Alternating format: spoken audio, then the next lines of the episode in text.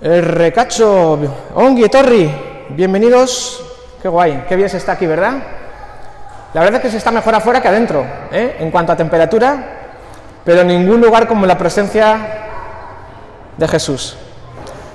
Así que estamos hoy, el domingo previo al domingo de resurrección. Aquí estamos los feligreses de Punto de Encuentro Cristiano, seguidores de Jesús, apasionados por su mensaje de gracia y amor como cada 15 días, quincenalmente estamos aquí eh, cantando canciones a nuestro Salvador, a Jesús. Nos encanta cantar canciones a Jesús y también reflexionamos un poquito sobre la palabra.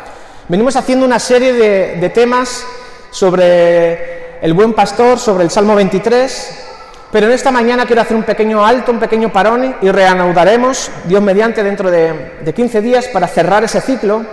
Pero me pareció oportuno que podamos juntos reflexionar un poquito en esta mañana sobre lo que ocurrió aquel día cuando Jesús entró en Jerusalén y las multitudes lo aclamaban y decían, bendito el que viene en el nombre del Señor. Y es un pasaje que bien merece la pena leer y lo voy a leer rápidamente y luego lo vamos a comentar.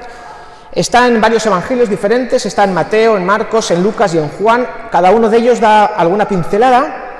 Yo voy a leer en esta ocasión del Evangelio de Lucas, en Lucas 19, del verso 28 al 40, y dice lo siguiente, palabras textuales del, del, Evangelio de Lucas. Dice que dicho esto, Jesús siguió adelante, subiendo hacia Jerusalén, y cuando se acercó a Betfagé y a Betania, junto al monte llamado de los Olivos, envió a dos de sus discípulos con este encargo. Y el encargo es el siguiente. Dice así, id a la aldea que está enfrente, y al entrar en ella, encontraréis atado un burrito. Sí, un burrito, de los que hacen... Pues eso, un, un burro, un burro de verdad, en el que nadie se ha montado. Desatadlo y traedlo aquí. Y si alguien os pregunta por qué lo desatáis, decidle que el Señor lo necesita, pero que se lo devolveré. No se preocupen, que se lo devolveré. Así que fueron y lo encontraron tal como estaba, como Jesús les había dicho. Y cuando estaban desatando el burrito, los dueños, claro, le preguntaron, ¿por qué desatáis el burrito? Porque el Señor lo necesita, contestaron. Se lo llevaron, pues, a Jesús. Y luego pusieron sus mantos encima del burrito y ayudaron a Jesús a montarse. A medida que avanzaba, la gente tendía sus mantos sobre el camino. Dice en el, texto paralelo en Mateo 21 que otros cortaban ramas de los árboles y los esparcían en el camino. Y al acercarse Jesús a la bajada del monte de los olivos, toda la gente que estaba allí y sus discípulos, había muchísima gente, dice que todos, la multitud, se entusiasmaron y comenzaron a alabar a Dios por tantos milagros que habían visto. Y gritaban, bendito el Rey que viene en el nombre del Señor, paz en el cielo y gloria en las alturas. Algunos de los fariseos que estaban entre la gente reclamaron a Jesús, Maestro, reprende a tus discípulos. Pero Jesús les respondió, os aseguro que si ellos callan, gritarán las piedras. Así que este es el texto y hay tres cositas que me gustaría compartir con vosotros que creo que nos pueden ayudar a vivir nuestra fe hoy en día, en el siglo XXI, en medio de toda la que está cayendo. En primer lugar, me llama la atención esa, de alguna manera, para que nos entendamos, la alfombra roja, por donde pasan los principales, ¿verdad? En, los premios allá del, del, cine, la alfombra roja, que no era roja. Sabemos que todas las multitudes que estaban allá, cuando vieron a Jesús que estaba pasando, echaban sus mantos en el camino y de forma espontánea y de forma natural toda la multitud hizo un gran paseillo, una gran alfombra roja para que Jesús pasase por allí. Eso es lo que significa, por eso se llama el día de hoy Domingo de Ramos, porque dice que cortaban ramas de los árboles y las ponían a modo de paseillo, a modo de gran alfombra roja, para que paseara el famoso de los famosos, Jesús de Nazaret, y me llama la atención que dice el texto que toda la multitud le aclamaba, pero como dice el refrán, por interés te quiero Andrés. Acababan de escuchar, unos lo habían visto en directo, a otros simplemente se lo habían contado, acababan de escuchar de la resurrección de Lázaro. Y todos estaban boquiabiertos y todo el mundo estaba ansioso por ver aquel Jesús del que las multitudes hablan. Se había esparcido la fama de Jesús por todo aquel territorio, por todas las grandes hazañas, los grandes milagros, la alimentación que había dado a las multitudes. Más de 5.000 personas habían comido gratis un día. Eh, los, los leprosos eran sanados, los paralíticos levantados, hasta incluso, y era lo más reciente, y todo el mundo estaba expectante, el propio Lázaro, amigo de la familia y amigo de Jesús, él mismo había resucitado de entre los muertos. Así que vemos aquí a una gran multitud que está aclamando a Jesús, pero como dice también el refrán, ¿no? La gente va donde va Vicente, ¿no? Y, todos para adelante como los de Alicante. Estaba ahí la, la, multitud y muchos de ellos simplemente seguían a la gente, porque la gente, no sé si te has dado cuenta, la gente llama a la gente. Y muchas veces la multitud va donde va la otra multitud simplemente porque todos lo hacen y porque todos van. Y está de moda ahora que Jesús viene por aquí, que se rumorea que hace milagros, y vamos todos para allá a ver qué pasa. Pero no eran muy conscientes, yo creo, de lo que estaban hablando. Estaban diciendo, bendito el que viene en el nombre del Señor. Quizás sus discípulos más cercanos sí, los que lo conocían de verdad. Pero el resto, había una gran multitud que sí que había oído algo acerca de Jesús de lejos, pero en el fondo no entendían a lo que Jesús había venido a esta tierra. Y digo esto porque simplemente un poquito más adelante, cuando está Jesús enfrente de Pilato, probablemente muchos de los que estaban en la multitud que estaban diciendo, Osana en las alturas, bendito el que viene, eran los mismos que estaban diciendo, crucifícalo. Y a lo mejor lo estaban diciendo ¿por qué? Porque lo decía la gente, lo decía la multitud. Así que si todo el mundo grita, crucifícalo, yo también, crucifícalo, crucifícalo. La multitud muchas veces es demasiado impresionable. Somos a veces demasiado volubles y hacemos las cosas simplemente porque hay que hacerlas, porque todo el mundo lo hace, porque se supone que es lo normal. Pero debemos entender qué significa la verdadera Semana Santa, debemos entender para qué Jesús estaba haciendo esa entrada triunfal. Jesús murió solo. ¿Dónde estaban todos aquellos que aclamaban, bendito el que viene. ¿Dónde estaban todos los que estaban en las ramas? Los de la alfombra roja. ¿Dónde estaban cuando Jesús estaba agonizando en la cruz? Jesús sabe lo que es morir solo. Y esto creo que nos toca de cerca a muchos de nosotros. Pocas cosas hay más, tristes que enterarte de que un familiar tuyo, un amigo, un conocido, un vecino ha fallecido y encima tiene que morir solo y apenas nadie puede acompañarle para hacer el velatorio, para hacer el entierro como Dios manda. Cosas, pocas cosas hay más tristes que enfrentar la muerte en soledad. Sin embargo, Jesús sabe lo que es morir solo, Jesús sabe y comprende lo que es sufrir una traición, Jesús sabe lo que es que te elogien un día y que al otro, al día siguiente, hablen mal de ti, que te critiquen, que te apuñalen por la espalda, Jesús sabe de lo volubles que somos también en nuestra fe. Un día decimos, qué bueno es Dios. Y otro día decimos, pero, pero Dios, ¿dónde estás? Pero, pero ¿dónde te metes? ¿Pero por qué permites que me pase esto a mí? Y un día le damos alabanzas y al otro día queremos tirarlo todo por la, por la borda. Queremos tirar la toalla, queremos olvidarnos del mundo, de que existe y, y desaparecer del mapa. Somos muy volubles, no somos tan diferentes a la multitud que un día aclamaba a Jesús y otro día gritaba crucifícale y otros simplemente se escondieron muertos de miedo porque, uy, uy, ¿qué va a pasar aquí? Pero luego me llama la atención el segundo aspecto que quiero compartir contigo en esta mañana y es el burrito. Pero, pero ¿por qué Jesús tuvo que haber elegido un burrito para hacer la entrada triunfal en Jerusalén? ¿Podía haberse montado en el Papa Móvil? No, que todavía no estaba inventado. Cierto. Pero eso nos habla algo del carácter de Jesús. Dice en el texto paralelo del que acabamos de leer, en, en, Mateo 21, 3 y 4. En el 4 dice, esto sucedió para que se cumpliera lo dicho por el profeta. En Zacarías 9:9. Estaba profetizado muchos años antes. Y dice la palabra, mira, tu rey viene hacia ti, dice, humilde y montado en un burrito. Aquel que dejó su trono, como hemos cantado, para venir a alumbrar a este mundo en tinieblas, podía haber elegido cualquier otro mecanismo para darse a conocer. Pero él eligió hacer la entrada triunfal vísperas de previa a que él sabía que se iba a cumplir su propósito de ir a la cruz, él eligió un burrito, un animal de carga.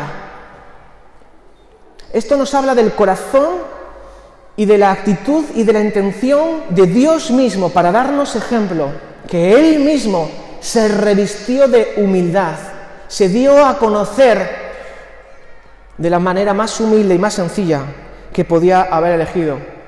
Lo mismo que nacer de una virgen y tener que aguantar los pañales y tener que hacerse pipí encima. El mismo Dios se despojó de su trono, se despojó de sus privilegios divinos y se hizo como uno de nosotros para mostrarnos el camino de la reconciliación con Él.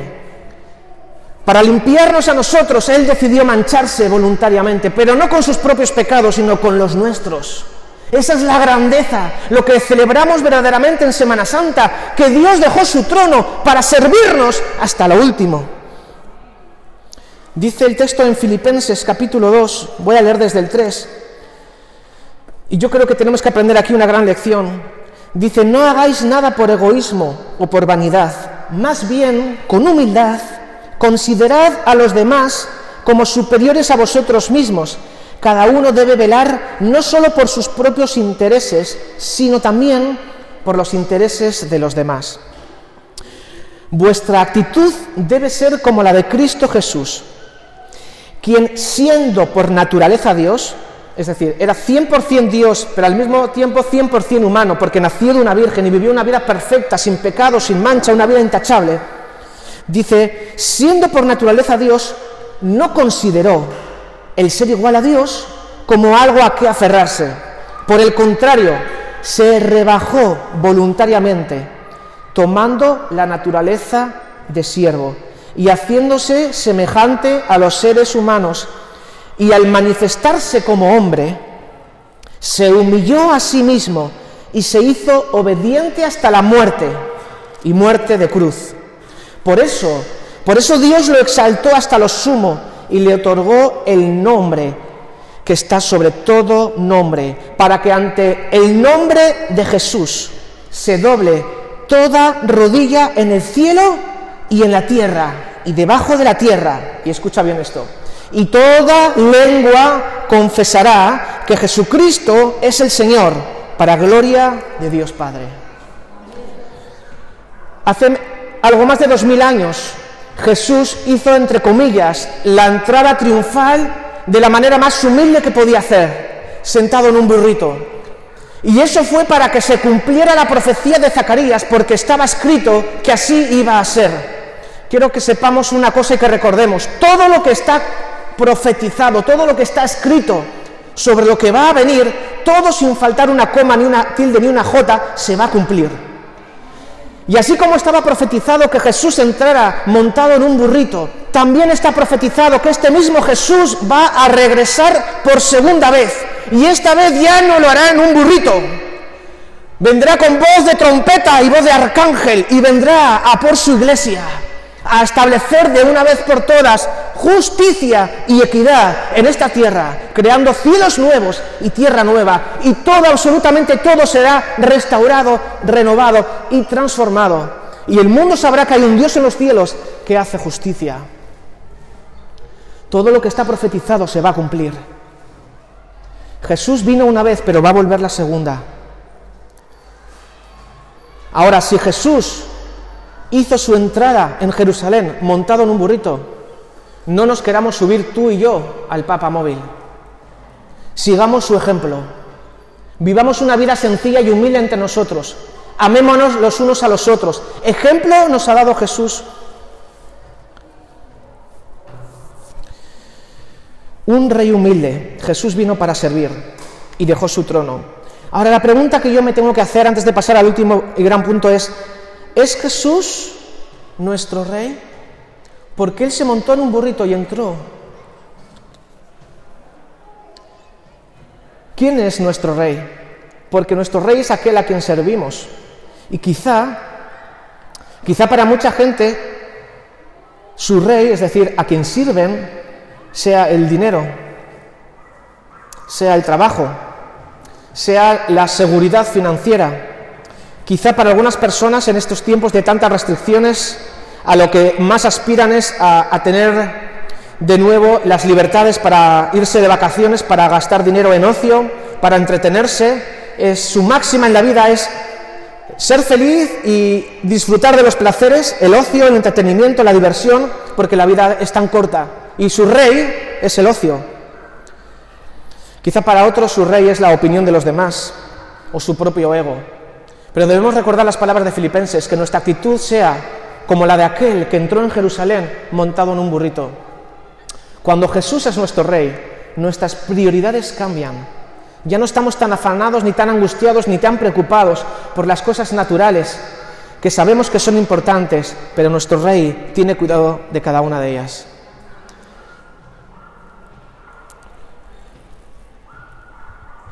Así que tenemos la alfombra roja, tenemos al burrito, pero tenemos las piedras también. ¿Sabes qué pasa con las piedras?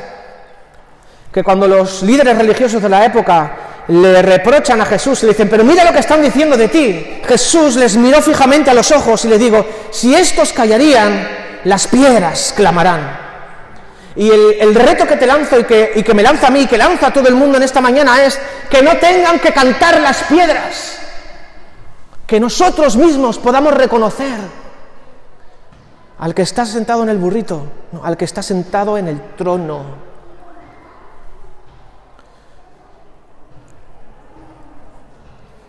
¿Por qué no reconocer a Jesús como nuestro Rey? Este es el desafío que nos deja de alguna manera estos días de Semana Santa, donde la mayoría de la gente solamente está preocupada por si el Andacari se vuelve a reunir y mi población pasa de los 400 o no pasa de los 400. Si me puedo mover a este territorio o no. Si me pudiera comer el pincho de tortilla lejos de mi municipio o me lo tengo que comer en el bar que tengo debajo de mi casa que estoy cansado de él ya. Mientras todo el mundo se preocupa de esas cosas, Jesús se está preocupando de nuestra salvación. Jesús nos está recordando a través del calendario de la Semana Santa que Él dejó su trono para venir a la cruz a traernos salvación. Y este es el desafío que Dios nos deja en esta mañana. ¿Tendrán que clamar las piedras o habrá personas de carne y hueso que nos levantaremos y diremos, Jesús, tú eres nuestro Rey. Bueno es alabarte, Señor. Bendito el que viene en el nombre del Señor. Vamos a ponernos de pie y vamos a cerrar este tiempo alabando al Señor.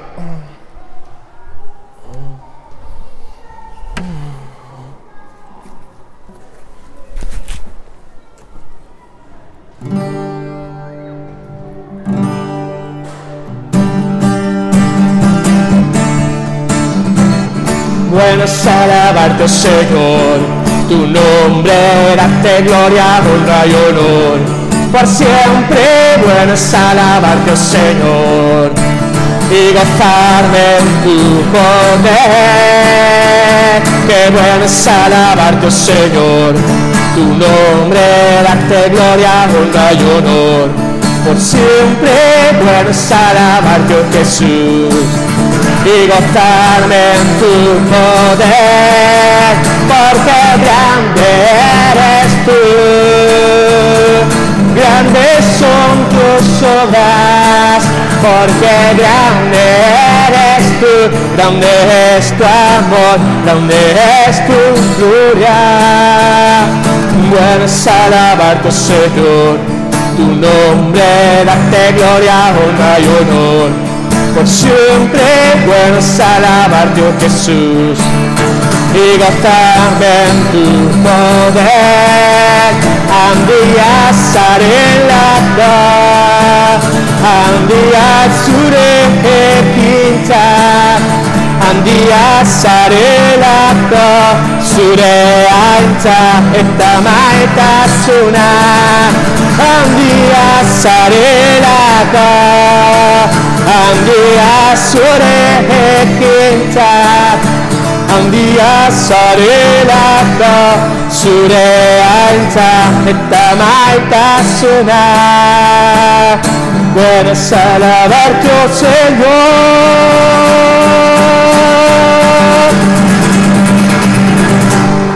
Bendito el que viene en el nombre del Señor. Jesús, quiero pedirte en esta mañana que tú puedas hacer entrada triunfal en nuestras vidas.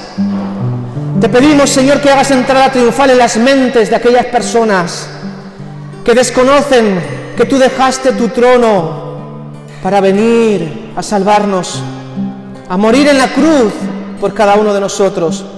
Que no seamos, oh Dios, tan inconstantes y tan cambiantes que un día decimos aleluya y al día siguiente decimos, ¿dónde estás? Crucifícalo. Ayúdanos a ser más constantes en nuestra fe, a no ser tan variables, que seamos firmes como la roca. Jesús, en esta mañana quiero rogarte por tu iglesia en Vizcaya. Quiero rogarte por cada persona que tiene tristeza por no poder celebrar quizá las procesiones. Pero yo te ruego por aquellas personas que sinceramente te buscan, que puedan permitirte que tú entres de forma triunfal en sus vidas, en sus corazones. Por eso queremos hoy tener tu actitud, Señor, y humildemente reconocerte que te necesitamos. Que perdones nuestros pecados.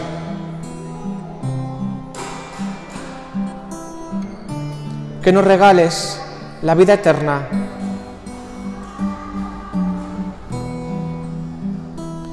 Señor Jesús,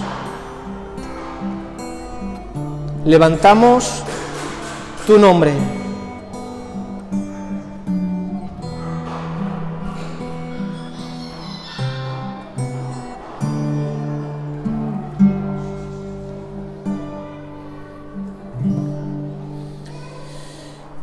Muy bien, queridos hermanos, los que vinieron preparados con sus ofrendas, aquí tenéis el, lugar apropiado para hacerlo. Es también una buena manera de adorar al Señor, de alabarle. Recordar también a aquellos que son que pertenecen a la familia PEC. Tenemos también, algunos ya habéis eh, confirmado. Todavía hay espacio en, por Zoom, ¿vale? Lugar físico ya no hay, será esta tarde a las 6 de la tarde en Cruces. Próximo domingo, Dios mediante, el día 4 a las 6 de la tarde en el Colegio Salesianos de Cruces tendremos nuestra, nuestra siguiente convocatoria para adorar juntos al Señor y también participar de, de la Santa Cena. Así que eh, nos despedimos. Podemos cantar de nuevo su gana de visita mientras ofrendamos para el Señor. Amén. La ra ra ra ra. La ra ra ra ra. La ra ra ra. Su gana de visita. Su gana de indarra. Nere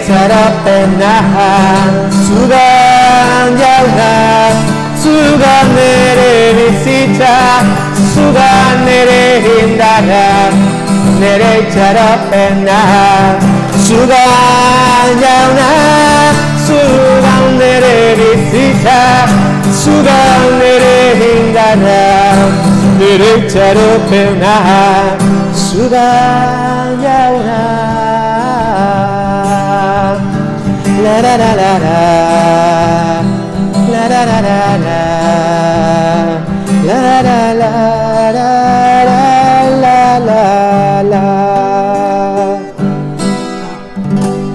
Que el Señor bendiga, sed felices, buena semana.